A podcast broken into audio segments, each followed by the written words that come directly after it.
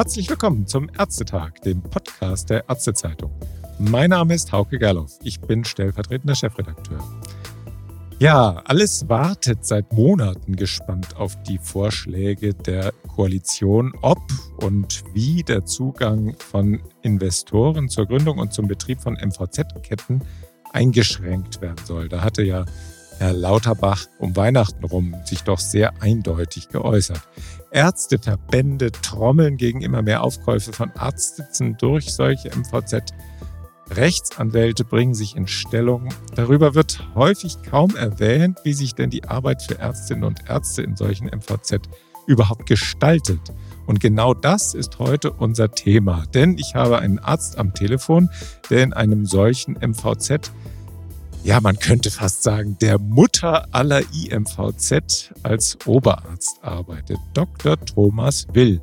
Hallo nach Fürth, Herr Dr. Will. Herr Gerloff, grüße Sie. Ja, freut mich. Wir sprechen ja heute an einem Nachmittag miteinander und ich will Sie gleich provozierend fragen, haben Sie heute bereits eine medizinische Entscheidung getroffen, die beeinflusst war von ökonomischen Vorgaben Ihres Arbeitgebers? Die Sie als Arzt in eigener Praxis nicht getroffen hätten? Da kann ich kurz und knapp antworten, nein.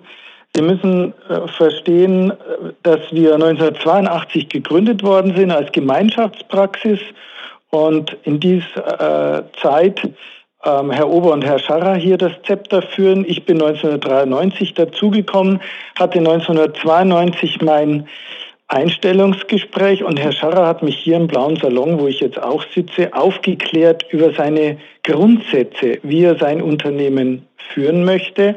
Und es war zum ersten, dass wir alle wirklich Achtung vor der Würde des Nächsten haben sollten. Mhm. Das ist sein Grundsatz und das hat er auch vorgelebt. Der zweite Punkt ist, dass das sogenannte Salus egrote, wie der Lateiner sagt, also ja. die Wünsche das Wohlbefinden und die Bedürfnisse des Patienten an alleroberster Stelle stehen. Und der dritte Punkt ist in dem Zusammenhang, dass wir in Prozess- und Ergebnisqualität immer unser Bestes abliefern wollen und uns immer gefreut haben, auch wenn wir es besser konnten wie die anderen. Und wir haben es geschafft in der Ärzteschaft durch verschiedene Gremien, dass wir uns diese Punkte bis heute hier im Unternehmen erhalten haben und darum ist die Frage zwar provokant, aber läuft ins Leere. Sie läuft ins Leere. Vielleicht noch mal so ein bisschen, Sie haben es ja schon äh, etwas erzählt, also Sie arbeiten im MVZ Fürth, der Keimzelle der Oberscharrer-Gruppe.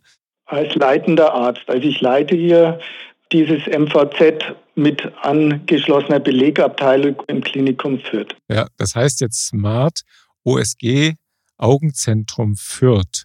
Wollen Sie kurz mal erzählen, die Oberscharrer-Gruppe ist ja doch ganz schön äh, gewachsen über die Jahre.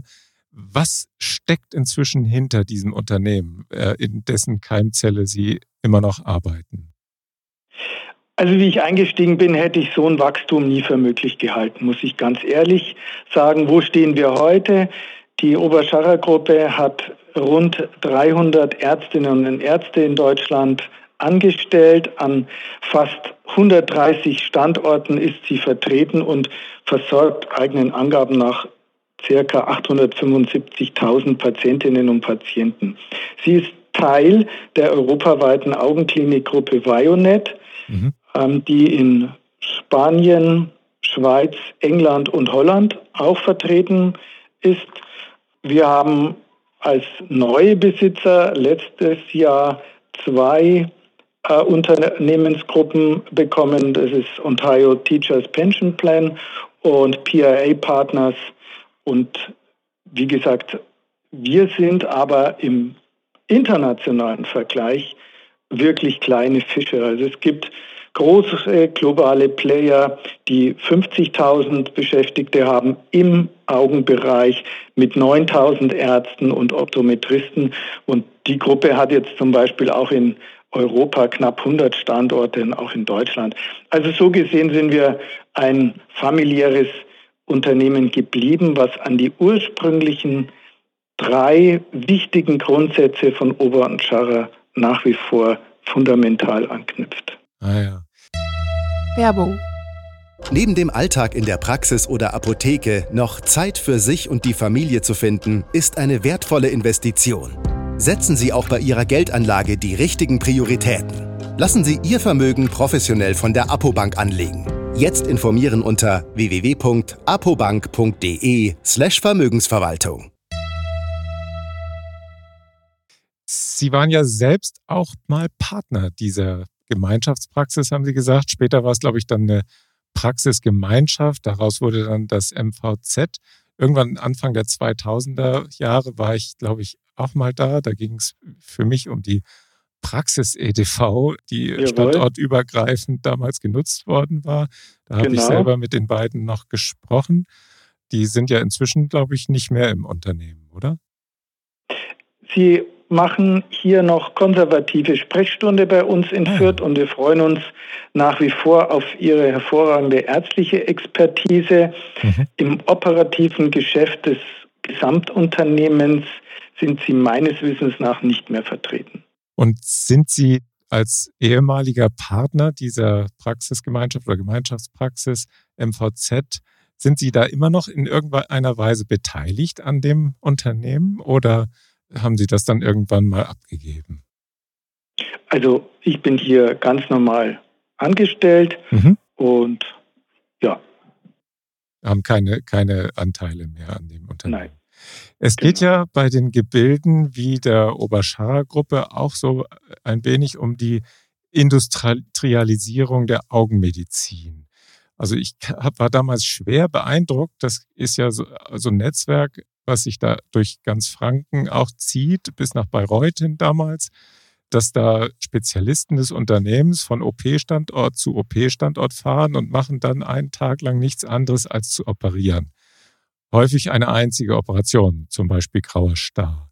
Fühlen sich die Ärzte da schon fast wie am Fließband oder, das ist ja dann die andere Seite, gewinnt die Qualität durch Spezialisierung?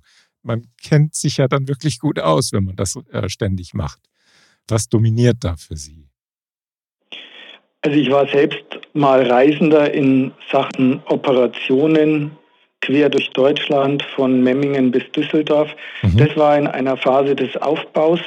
Wir haben diese Reisetätigkeit bis auf Notfälle weitgehend eingestellt, sodass oder aus dem Grund, weil wir jetzt vor Ort unsere Spezialisten haben. Mhm. Das heißt, der Patient, der, was weiß ich, in Münchberg operiert wird, hat dort auch ganze Woche seinen Operateur als Ansprechpartner. Das ist wesentlich besser, wie wenn jemand nur kurz kommt und operiert und wieder verschwindet. Was natürlich klar ist, was ich oft durchführe, kann ich auch entsprechend gut. Das geht mir selber auch. Ich habe OP-Eingriffe, die ich nicht so häufig mache. Da muss ich mich sozusagen mehr konzentrieren, wie wenn ich einen Eingriff vor mir habe, den ich am Tag 10 oder 20 Mal durchführe. Mhm. Auf der anderen Seite muss man ja sehen, dass wir derzeit in Deutschland geschätzt 800.000 Kataraktoperationen durchführen und die Babyboomer, die kommen jetzt in ein Alter, wo sie sozusagen ja, in die Nähe dieses Eingriffs kommen. Das heißt, wir haben einen wahnsinnig hohen Bedarf. Und ohne diese Spezialisten, die, wie so abschätzig heißt, am Fließband maximal komplikationsfrei so eine Operation durchführen konnten, wäre diese Aufgabe nicht zu schultern. Das heißt, wir sind angewiesen auf Abläufe, die schnell funktionieren, die auf höchstem Qualitätsniveau funktionieren, wo der Patient sicher sein kann, dass er eine perfekte Kataraktoperation erhält. Vielleicht noch ein Wort. Eine Kataraktoperation war, wie ich eingestiegen bin, vor vielen Jahren. Nächstes Jahr habe ich mein 30-jähriges OP-Jubiläum. War es wirklich nur die Entfernung der Linse und dann kam eine Kunstlinse rein und gut ist es. Heute ist es ja ein refraktiver Eingriff. Wir haben eine Vielzahl an Linsen, die wir hier anbieten können. Und da kommt dazu, dass wir eine ausgedehnte und intensive Beratung des Patienten braucht, der ja eigentlich gar nicht weiß, was er alles haben kann. Ja. Sodass neben der, äh, dem Stichwort äh, Kataraktentfernung plus Kunstlinsenimplantation hier äh, zum Tragen kommt, der refraktive Eingriff. Also möchte ich ohne Brille hinterher sehen? Möchte ich in die Ferne gucken? Möchte ich eher in die Nähe gucken und so weiter? Ja. Und das ist ja heute ein, ja, ein sehr viel breiterer Bereich, den wir hier abdecken und eine viel bessere Qualität, die wir dem Patienten anbieten können. Ja, da bin ich ja mal gespannt, ob ich bin ja auch so ein Babyboomer. Das wird dann vielleicht auch mal auch auf so ein mich Babyboomer. Ja, dann sind Sie froh, dass Sie äh, nicht vor 30 Jahren schon zum Operieren da waren. Da hätten wir Ihnen das alles nicht anbieten können. Heute, wie gesagt, gibt es viele Möglichkeiten und hier werden sie bei uns wirklich patientenorientiert versorgt und nicht, wie man immer denken könnte, dass wir das meiste Geschäft aus so einer Operation herausziehen wollen. Nein, wir sind wirklich interessiert, dass Sie am Ende des Tages glücklich sind. Wenn Sie eine Linse haben wollen, die Sie aufpreispflichtig nur bekommen können, dann bekommen Sie die. Und wenn Sie sagen, ich will das nicht, oder wenn wir sagen, das ist nicht für Sie sinnvoll, dann gibt es eine einfache Linse, die die Kasse zahlt, die aber nicht schlecht sein muss. Ja. Es gibt Patienten, wo die einfache Kassenlinse sogar die beste für ihn ist. Und das versuchen wir bei uns hier umzusetzen, eine patientenorientierte Versorgung. Gut, das ist natürlich auch das wahrscheinlich, was eben offiziell aus dem Unternehmen so herausgegeben wird. Aber äh, trotzdem spannend. Also jetzt haben wir so ein bisschen die Basisinformationen gesammelt. Nun kommen wir vielleicht nochmal zurück auf das weisungsfreie Arbeiten. Würden Sie sich als Freiberufler bezeichnen, im Sinne dessen, dass der Arzt ein freier Beruf ist, unabhängig von der Tätigkeitsform? Ich bin dankbar um diese Frage und ich möchte da den Dr. Bernhard Bambas zitieren, Vorsitzender des Berufsverbandes der Augenärzte in Schleswig-Holstein, mhm. der letztes Jahr in einem Interview gesagt hat, die Handlungsweise von Ärzten ist nicht von der Gesellschaftsform ihrer Praxis oder ihrem Status abhängig, sondern in erster Linie von ihrem persönlichen Charakter und dem Wertekanon. Über den Wertekanon habe ich schon gesprochen, der bei uns hier herrscht. Und diese Aussage von dem Herrn Bambas unterstütze ich voll und ganz. Der einzelne Arzt ist verantwortlich für seine Art des Handelns. Und da sehe ich auch unsere KV, Ärztekammern, Berufsverbände in der Pflicht, dass sie den Ärzten, denen sie zur Seite stehen sollen, den Rücken stärken und auch für die Zukunft unabhängig von der Gesellschaftsform freies ärztliches Handeln ermöglichen. Mhm. Ein klares Ja höre ich da jetzt heraus. Also ich bin ganz klar ein Arzt, der nicht unter einem ökonomischen Zwang steht. Ich kann frei entscheiden. Von daher möchte ich das auch zwei meiner Kinder studieren Medizin oder machen jetzt dann Facharztprüfung. Und ich möchte auch für sie ein Umfeld haben, wo sie patientenorientiert frei entscheiden können, ohne ökonomische Zwänge. Mhm. Wir haben heute ja eh schon so viel ökonomische Zwänge, die nicht von unserem Investor kommen, sondern die von anderen tausend Vorschriften kommen. Mhm. Ein Beispiel. Es war, gab einen Strukturvertrag zur Behandlung einer Hornhauterkrankung junger Leute. Und da stand drin, dass man diese Behandlung unter dem 18. Lebensjahr nicht durchführen dürfe. Heute ist klar, dass gerade die Behandlung unter dem 18. Lebensjahr entscheidend ist. Mhm. Und diese Dinge gibt es ganz oft in den Regularien und die hat kein Investor aufgestellt, sondern das sind Verträge zum Beispiel mit Krankenkassen, das sind Abrechnungsvorschriften, die hier die Versorgung behindern. Heute habe ich erst wieder einen Antrag stellen müssen für eine wirklich arme Frau mit einer hohen Kurzsichtigkeit, wo wir aus dem Regal der Kassenlinsen keine Linse entnehmen können, weil sie einfach nicht passt. Das ist eine teure Sonderlinse, die wir erst bei der Kasse beantragen müssen. Ich hoffe, dass das durchgeht. Das sind Beschränkungen, wo ich mir denke, könnte man ansetzen, um die Versorgung des Patienten zu verbessern. Mhm. Sie sind jetzt leitender Arzt im MVZ. Genau, ich bin hier leitender Arzt. Genau. genau. Äh, was für Vorgaben haben Sie denn da? Gibt es irgendwelche Vorgaben, außer dass Sie gute Medizin machen müssen?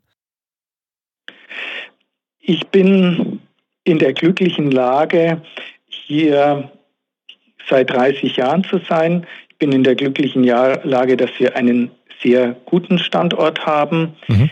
Wir könnten eigentlich noch viel mehr Patienten behandeln. Bei mir gibt es monatelange Warteliste auf einen Termin. Das heißt, wenn ich mehr Mitarbeiter hätte, äh, Räume hätte und so weiter, könnte man hier die Versorgung ausweiten. Es ist nicht so, dass wir hier sitzen und wirtschaftlich am Hungertuch mhm. nagen, weil wir nichts zu tun haben und der Investor vor der Türe stehen würde und sagen würde, pass mal auf, Bill, so kann es nicht weitergehen, hier muss sich was rühren in deinem MVZ. Es ist genau das Gegenteil der Fall und wir könnten noch mehr machen äh, und noch mehr Patienten versorgen. In erster Linie ist es das Personal und hier wieder das nicht ärztliche Personal, was fehlt. Mhm. Es hat ja nun mächtig Ärger gegeben bei ärztlichen Leitern in MVZ, in IMVZ über pauschale Behauptungen, sie würden nicht unabhängig arbeiten können. In einem offenen Brief an Kammern und KV, und das ist jetzt schon zwei, drei Monate her, glaube ich, verwahrten sich viele von Ihnen dagegen. Haben Sie den Brief auch unterschrieben? Beziehungsweise wenn nicht, könnten Sie den unterschreiben? Es waren zwei Briefe, meine ich, einmal im Oktober letzten Jahres und dann im Frühling diesen Jahres. Den vom Oktober letzten Jahres habe ich unterschrieben. Im Frühling, muss ich gestehen, habe ich es verpennt. Aber auch diesen Brief habe ich gelesen. Der war sehr höflich, sehr konziliant geschrieben, fachlich vollkommen aus meiner Sicht richtig. Und um auf Ihre Frage einzukommen, natürlich könnte ich auch diesen neueren Brief unterschreiben. Da stehe ich voll und ganz hinter diesen Aussagen. Mhm. Das bestätigt sich ja auch ein bisschen. Da gibt es ja eine Umfrage. Ist natürlich auch jetzt nicht überraschend, dass dieses Ergebnis dabei rauskommt. Eine Umfrage des äh, Verbands äh, der IMVZ, des BBMV. Da ergaben sich ja ebenfalls Zahlen, dass die große Mehrheit der Ärzte ihre ärztliche Arbeit in den Zentren nicht behindert oder auch übermäßig durch wirtschaftliche Interessen reglementiert sieht. Das wird Sie ja dann auch nicht unbedingt überrascht haben, dieses Ergebnis, oder? Nein, das Ergebnis hat mich nicht überrascht. Nur beim Studium dieser Publikation hat mich überrascht, dass es in Deutschland immerhin um die 50.000 angestellte Ärzte gibt und davon knapp 25.000 in MVZs. Und wenn man sich vorstellt, dass 25.000 ärztliche Kollegen hier im wahrsten Sinne des Wortes verunglimpft werden, dann muss ich sagen, wird einem erst klar, über welche Menge an ärztliche Kollegen hier abfällig gesprochen wird. Das ist schon spannend. Ne? Das ist eine riesen, äh, eine Riesengruppe. Also und dass die dann auch mal, dass da Leute sich dann auch auflehnen oder sagen, Moment mal, ich bin hier doch trotzdem noch ein Arzt, das kann man sich auch vorstellen, wenn sie tatsächlich in Ruhe arbeiten können. Das kann man sich gut vorstellen, aber ich wiederhole meine Aussage. Ich glaube, dass wir aufpassen müssen, dass diese Ärzte auch in Zukunft, auch in der nächsten Generation wirklich frei fachlich entscheiden können müssen, fernab von, ich nenne es jetzt mal, allzu viel ökonomischen Zwängen, weil ökonomische Zwänge haben wir, aber dass die möglichst ähm, in den Hintergrund treten und dass die Versorgungsqualität am Patienten im Vordergrund bleibt. Also es ist keine Selbstverständlichkeit. Man muss dann schon Nein, die es ist keine Regeln Selbstverständlichkeit. Mhm. Und es ist ja auch so. Wissen Sie, ich habe den großen Luxus, dass ich mich jetzt hier um die wirtschaftlichen Dinge nicht groß kümmern muss. Mhm. Aber ich bin in verschiedenen Gremien deutschlandweit in der USG tätig und da sieht man, dass man sich einfach darum kümmern muss, dass man mit den jeweiligen Geschäftsleitungen im Austausch bleiben muss, dass mhm. man eigene Positionen darstellen muss und dann funktioniert es aus meiner Sicht auch. Ich glaube, man kann als Arzt auch nicht erwarten, dass ich mich anstellen lasse und dann funktioniert alles wie im Paradies von alleine. Das ist es sicherlich nicht. Mhm. Es gibt ja auch keine so richtige Vertretung von angestellten Ärzten in äh, MVZ oder auch in Praxen, nicht? Also den Marburger Bund gibt es natürlich, aber die fühlen sich ja doch ein bisschen eher fürs Krankenhaus zuständig. Die KV sind eigentlich zuständig für die Praxisinhaberinnen und Inhaber. Wer wäre da für Sie so ein natürlicher Sammelpunkt für angestellte Ärzte? Muss sich da erst noch was gründen? Also für, ich kann jetzt nur für die Oberscharrer-Gruppe sprechen. Ja. Wir haben in Deutschland den medizinischen Fachbeirat. Da sind alle ärztlichen Leiterinnen und Leiter vertreten. Wir haben untereinander einen sehr guten Draht, können also für wichtige Themen hier den Schulterschluss üben und sind auch ähm, ganz kurz angebunden an die Geschäftsleitung. Das heißt, wir tauschen uns regelmäßig aus und mm, wir haben derzeit mit Frau Naumann eine hervorragende Geschäftsleitung, mit der wir im regen Austausch stehen. Und es ist ja auch wichtig, dass man einen kurzen Draht hat, dass man, was weiß ich, die Handynummer des anderen hat und wenn mal irgendwas ist, dass man wirklich den kleinen Dienstweg wählen kann und hier anrufen kann. Und insofern geht es uns bei der Oberschauer Gruppe da sehr gut. Da brauche ich aus meiner Sicht nicht noch einen Arbeitnehmervertreterverbund oder so, wie wir das nennen wollen. Es ist auch neu gegründet ein sogenanntes Soundboard, ein kleineres Gremium, was direkt an die Geschäftsleitung angebunden ist, wo wir auch aus der Geschäftsleitung Themen an uns herangetreten bekommen und mit der Frage, ähm, wir haben die und die strategische Entscheidung für die Zukunft, wie seht ihr denn das als Ärztesicht und so weiter. Also es ist mhm. Momentan wirklich eine ganz tolle Zusammenarbeit und ich denke, so sollte das auch sein. Mhm. Zwei Fragen habe ich noch mhm. an Sie. Und zwar einmal, ähm, nochmal eine kritische Frage Gerne. in Richtung IMVZ. Und zwar kommt von niedergelassenen Ärztinnen und Ärzten, ich habe da auch Freunde, die, die jetzt, das ist dann in der Dialyse, die dann sagen, na ja, also wir sind in einer gemeinnützigen Einrichtung und wir stellen fest, dass die investorengeführten MVZ äh, sich die schweren Fälle gerne ein bisschen vom Leib halten. Dann haben sie da keinen Termin oder es passt gerade nicht oder und die landen dann plötzlich alle bei uns. Kann man das jetzt, das wäre jetzt aus der Dialyse heraus, wenn, wenn Sie da äh, das auf die Augenärzte beziehen oder kann man das auch allgemein sagen, gibt es da sowas wie Rosinenpicken oder würde das überhaupt wirklich äh, funktionieren? Kriegt man das hin als Einrichtung, dass man sich so schwere Fälle tatsächlich vom, vom Leib halten könnte oder aus der Praxis wegdrücken in andere Richtungen? Ich glaube, das sind zwei verschiedene Dinge und ich bin dankbar um Ihr Stichwort des Rosinenpickens. Denn es gibt in der Tat Leistungen im Bereich der Augenheilkunde, die sind gemessen an dem, was ich dort an Einsatz zu bringen habe und das hat nichts mit schwerem Fall zu tun. Da denke ja. ich zum Beispiel an die Ortoptik. Wird es nicht so gut bezahlt wie andere Bereiche? Und da frage ich mich, ja. warum es überhaupt solche Rosinen gibt warum es zu Rosinenpicken kommen kann. Wenn man die Kataraktchirurgie bei uns in Deutschland anschaut, ist die immer noch viel, viel schlechter bezahlt wie auch im europäischen oder internationalen Ausland.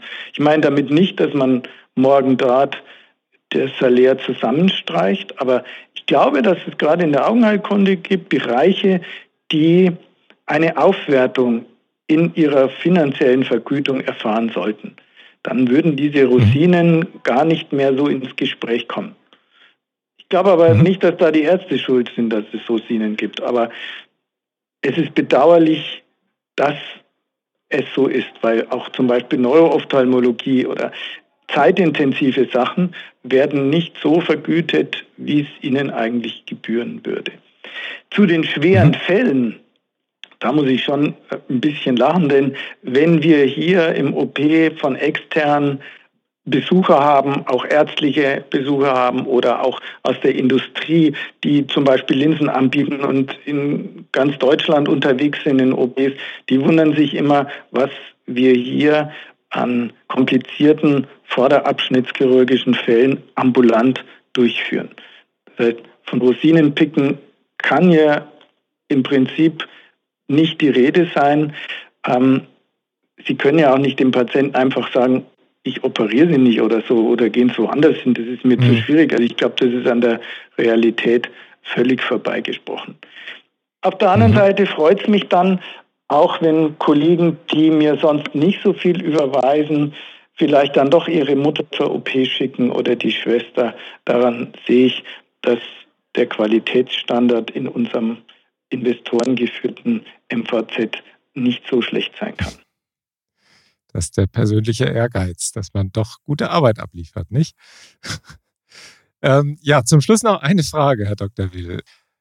Sie sind ein Praktiker, also ein, ein Augenarzt, der mit Investoren als mittelbaren Arbeitgeber zu tun hat. Wenn so ein Private Equity Fonds oder Sie sagten jetzt gerade, es ist eine, offensichtlich ein Pensionsfonds, in eine MVZ-Kette einsteigt, dann will er ja in den allermeisten Fällen irgendwann mit Gewinn aussteigen. Ist das ein Geschäftsmodell, das in der Medizin auf Dauer eigentlich tragen kann? Immer größer, immer mehr Rendite oder zahlen am Ende doch noch die Ärzte und Patienten die Zeche? Wir hatten ja jüngst den Fall, dass eine große MVZ-Kette, die waren vor allen Dingen im allgemeinmedizinischen Bereich, insolvent gegangen ist und die Einrichtungen auch teilweise geschlossen werden sollten, jedenfalls teilweise. Äh, wie würden Sie das sehen? Also ich glaube, ich hoffe, dass ich schon herausgearbeitet habe, dass es unter einem Investor durchaus möglich ist, gute, patientenzentrierte Arbeit zu leisten. Aber jetzt sprechen mhm. Sie eine Tendenz an auf dieses immer größer, immer mehr Standorte, immer internationaler. Und da mhm. muss ich sagen, fällt mir der Satz ein, keine Macht für niemanden.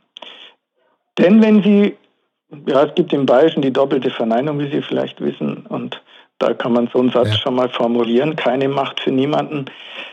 Es ist einfach so, wie Sie sagen, wenn so ein ganz großer Konzern plötzlich Schnupfen bekommt und das Kapital vielleicht doch abgezogen ist, wie wir das ja auch aus anderen inhabergeführten Firmen zuletzt in der Bekleidungsvertriebsbranche kennen, ja, dann ja. steht die Ärzteschaft, die Angestellten, die Patienten stehen im Regen und am Ende muss vielleicht der Steuerzahler die Zeche zahlen, weil das Ganze dann systemrelevant ist.